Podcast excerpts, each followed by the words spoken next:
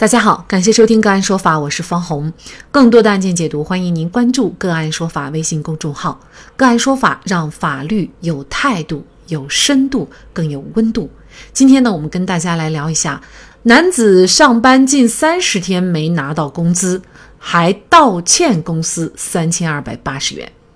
据红星新闻报道，五月七号，当事人赵某告诉记者，自己是三月二十几号到四川巴中城区一家酒企业当销售的。去了之后，一起销售酒的有十多人。赵某说，公司有七天的观察期，保底工资三千块，大家一起跑销售，有时候他负责开车充当后勤。直到四月中旬被公司负责人劝退出销售群以后，赵某因为家里有事儿就没有到公司。近日，赵某通过微信和公司负责财务的李某联系，随后看到了工资数据表。原本认为有工资的他，心情变得很低落，因为数据显示他倒欠公司三千二百八十元。这是为什么呢？赵某告诉记者，公司给他的回复是业绩不达标，被劝退。赵某提供的公司考核数据表格显示，他从二零二二年三月二十二号开始，直到四月十八号结束，一共是工作二十八天。赵某介绍，上班这二十八天自己应该有工资的，因为在应聘的时候公司说过保底三千元的工资，应聘岗位是销售。但是赵某从公司拿到的考核数据表格来看，二十八天内群动态扣款九百八十元，工作汇报扣款三百元，微信添加人数扣罚两千元，共计扣款三千二百八十元。表格当中，根据公司对运营人员的要求，每月五十条朋友圈，少一条扣五十元，不能屏蔽朋友圈；每天加十个好友，少加一个扣十元；工作日期不得低于二十六天；群内动态每天不得少于十条，少一条扣十块；每天总结不少于五十字，少一条扣十块；严禁发布除公司。严禁发布除本公司以外的销售信息，发一条扣一百元。从公司对赵某的管理数据表格来看，赵某确实欠下了三千二百八十元。对于被公司劝退一事，赵某表示自己很冤，在工作过程当中自己也有销售业绩，前后共销售了六百多块钱的酒。针对表上扣款事项数据，他表示自己没有完成，是因为很多时候做其他事情耽搁了。公司负责人王某针对赵某在职期间的工作情况表示，原本有七天的观察期，当时他并没有通过观察期，因为团队的关系，赵某没有签订合同，一直工作了二十八天，因为没有通过考核，所以劝他离职。公司的做法是否合法？赵某工作二十八天，是否应该得到最基本的劳动工资？就这相关的法律问题，今天呢，我们就邀请。云南尚乐律师事务所律师，昆明市五华区西山区劳动人事争议仲裁院兼职仲裁员，昆明市律师协会青年律师委员会副主任邓宇倩律师和我们一起来聊一下。邓律师您好，你好，好，非常感谢邓律师啊。其实一些公司的考核呢，经常会和发朋友圈啊，或者是加好友等等哈相关联。当然了，说到这个罚款，有的时候呢，迟到罚款也是常有的事儿。那么这样的要求是不是合法的呢？呃，首先一个就是说，这个公司它会对员工有一些呃特别的工作要求，比如说这件事情里面，赵某的话，他其实工作岗位是一个销售岗位。那么正常来说，常规我们理解的这个销售岗位，他的职责肯定是进行一个销售。现在公司这边对他又有了一个发朋友圈或者是加好友这些相关的要求呢？这首先这个要求它是需要是符合法律规定的。其次啊，就是公司对员工的这方面的工作要求，就是超越了比如说销售工作以外，他其他的一些工作要求，或者是对应的惩罚方式呢，是需要在。有合法合规的这个规章制度里面进行过规定，或者是这个赵某和公司在签订劳动合同的时候，啊，以补充协议或者是补充条款的方式进行过明确约定，才会对赵某有效。啊，这个事情里面呢，首先这个发朋友圈和加好友这个事情肯定是合法的，但是因为双方根本没有进行过任何的约定，并且在赵某入职的时候，公司目前来看他也没有说是在规章制度里面进行过一个规定，说如果你没有完成这些工作任务，啊，是需要受到怎么样的经济惩罚。其次呢，就是您刚刚也提到，就是除了这个发朋友圈和加好友这些以外，常规其实大家常见的就是关于迟到这个问题。啊，迟到呢，它首先本来就是劳动者没有完全的履行他的工作的义务。违反了公司的一些要求。那如果说公司本来就是有明确的上下班时间的要求，这个劳动者他迟到了、早退了，或者是他请假旷工了，这些情况，公司肯定是有权利去扣发劳动者的工资的。但是如果他扣发的这个工资是劳动者的基本工资的情况下，是不能超过这个劳动者啊没有提供劳动期间对应的工资数额。就比如说一个劳动者，如果他迟到了一分钟啊，公司肯定不能扣除他一天的工资。呃，如果说是扣发的呢，是劳动者的这个绩效考核或者奖金这方面的工资的话，那也应当要有明确的扣发的一个方式和标准，是要在双方进行过约定，或者是有明确的规章制度，呃规定的情况下，也才能够进行扣除。那么至于本案，其实关键还在于看公司到底有没有这样的合同约定，或者呢是规章制度啊。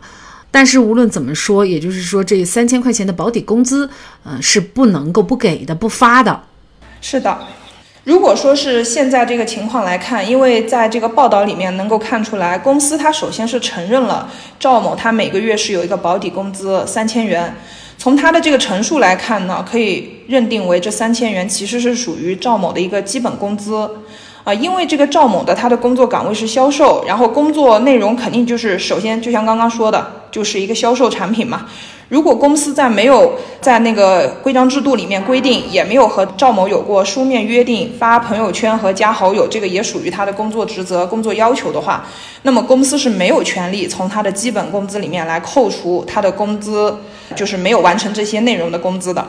呃，同时呢，就是。如果说这个案件里面赵某确实是在这段期间都从来没有发生过迟到早退、请假旷工这些情形的话，那也就是呃他基本的都是完成了公司安排安排给他的这个销售工作对应的工作任务。在这种情况下，公司是肯定没有权利来扣发赵某的任何的这个基本工资的。赵某呢，他肯定是如果走法律途径。依法来说，他肯定是能拿到他这段期间实际提供劳动以后应当获得的这个工资报酬的。那么，假设赵某和公司之间啊确实有这样的约定，就是如果你不发朋友圈等等，那么你要扣多少多少钱，或者呢是有规章制度有这样的规定的话，那么呃现在来看呢，他还欠着公司三千多块钱的罚款，这个三千块钱需不需要他还呢？啊，即使有约定。就是能够证明赵某确实没有完成自己的工作任务，已经达到了公司不应当向他支付工资的这种情形啊，一般当然不会出现这样的情况。那么，即便是出现了，这个劳动者需要向公司进行任何款项支付或者是赔偿呢，一般只会有几种情况。第一种呢，就是赵某可能因为他自己的自身问题造成了公司的。经济损失，那这个他要进行赔偿，啊，第二种情况呢，就是如果赵某跟这个公司之间约定过，比如说保密义务或者是竞业限制义务，而他又违反了这些义务的话，那他可能要承担一个违约金的赔偿问题。还有一个呢，就是比方说这个赵某，他这边是跟公司建立劳动关系以后，公司对他进行过一个培训教育。并且呢，双方又签订了一个培训服务期的合同。他没有干完这个培训服务期，然后就因为自身原因离职了。那这样的情况下，也需要支付违约金。只有这些的情况，才会导致赵某需要向公司支付费用或者是赔偿。除此以外，是不可能再由劳动者向公司去支付其他任何额外的费用的。那赵某呢是工作二十八天就被公司辞退了啊。其实销售类的工作呢，他经常会以这种销售代理的名义去招聘，呃，然后呢人员流动又非常大，那么业绩做不好，很有可能就会被辞退了。是不是这样的公司，它是可以任意去辞退员工的呢？其实我们在这个区分他跟公司之间建立的关系，到底是劳动关系中啊来认定的这个销售关系，还是说普通的民事关系中的一个销售代理的合同关系呢？不是从他们的称呼上进行区分的，就是一个公司它可能对外宣称的时候说这个是我们的销售代理，啊不是我们的员工。虽然他这么说，但是其实实际上从法律的角度来说，认定公司和一个个人之间有没有存在劳动关系呢？它是从这个公司和个人之间有没有管理和被管理的隶属关系来确认的。就比如说，一个个人他如果是接受公司的管理，尤其是这个上下班的考勤管理，还有一些销售任务的管理、工作分配的管理，那么并且是由这个公司呢按月向这个劳动者支付劳动报酬，那建立的就是劳动关系。但是如果一个个人他虽然跟公司之间有很多的这个销售往来，呃，合作往来，但是呢，他不用接受公司的管理，时间非常的自由，也不用受到公司的任何约束，啊，仅仅只是代理公司进行一些销售，并且呢，公司是实际按照这个人员的销售代理的情况来支付相应的报酬，那这样的就不是劳动关系。所以区分劳动关系，并不是看啊他们的这个对外称呼是什么，而是主要还是看他们实实际际的一个关系。关于辞退呢，就是尤其是在一些销售类型的公司和一些销售岗位上，特别容易出现所谓的末位淘汰，啊，或者是说，就像这个事件当中，公司认为赵某他不业绩不好，所以就要辞退他，或者是劝退他。那这些情况呢，其实它都是违法的。严格的依照法律的规定来说，如果一个员工业绩不好，或者是无法胜任原来的工作岗位的情况下，公司应当是先对这个员工进行一个培训。经过培训之后，如果这个员工仍然不能胜任他的工作岗位的话，那么公司可以对这个员工进行一个工作岗位的调整，让他在一个适合自己的工作岗位上继续工作。啊，如果说经过培训之后仍然不能胜任工作岗位，而公司也没有办法给他进行调岗的话，那么也可以解除劳动关系。